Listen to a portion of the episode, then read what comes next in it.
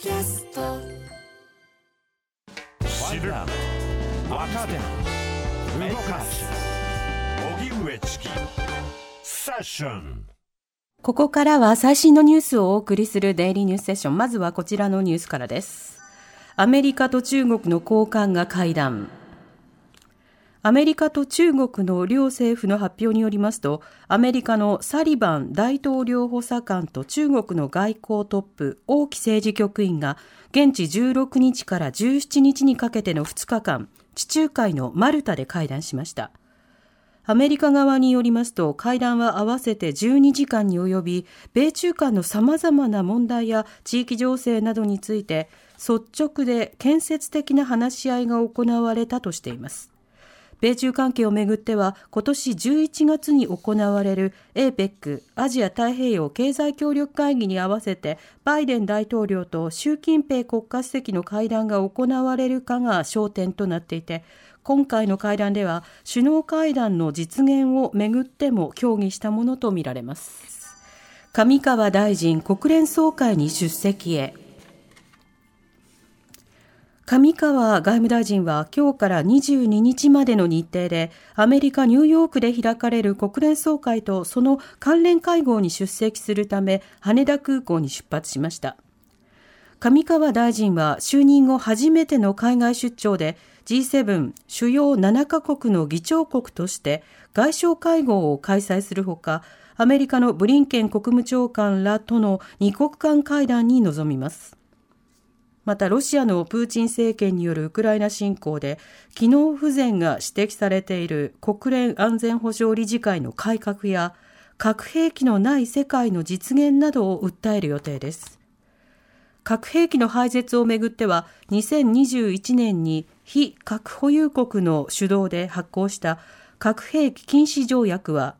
核兵器保有国や日本は参加していません。一方、岸田総理も明日ニューヨークに向けて出発し、日本時間の20日水曜午前に国連総会の一般討論演説に臨む予定です。ウクライナ軍バフムト近郊で集落を奪還。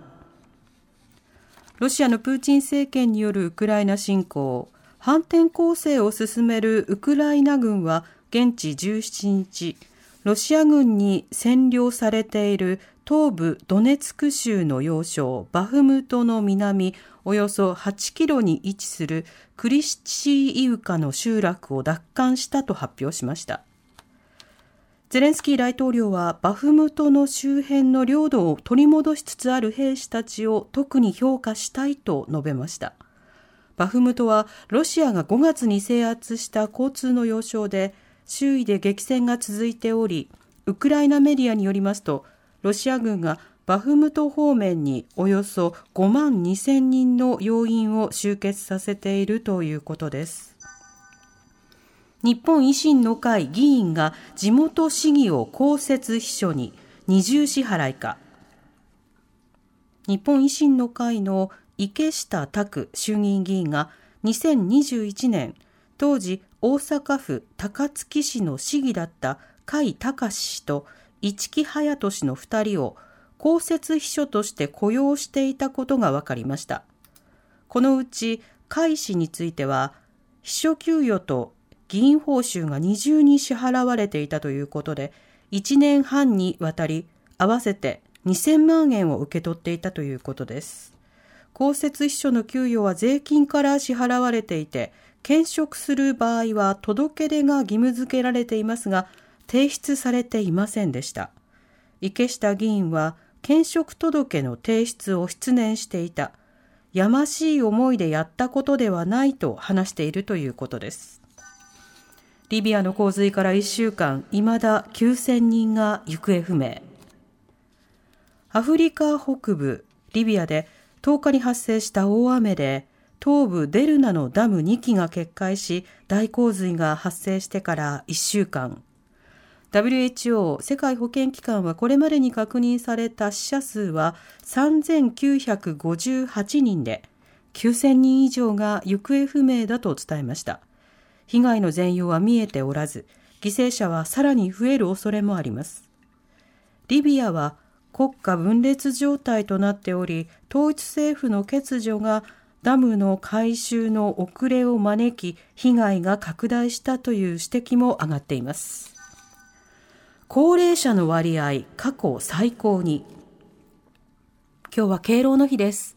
総務省が昨日公表した人口推計によりますと、65歳以上の高齢者の数は3623万人で、総人口に占める割合は前の年から0.1ポイント増えて29.1%で過去最高を更新しました。世界200の国と地域の中で最も高い数字だということです。また75歳以上の人口は初めて2000万人を超え、総人口の10人に1人が80歳以上となりました。一方、2022年時点で仕事に就いていた高齢者は19年連続で増えて、912万人と過去最多となり、高齢者の就業率は25.2%に上昇しました。以上、デイリーニュースセッションでした。発信型ニュースプロジェクト TBS ラディオ905-954おぎゅうえちきセッション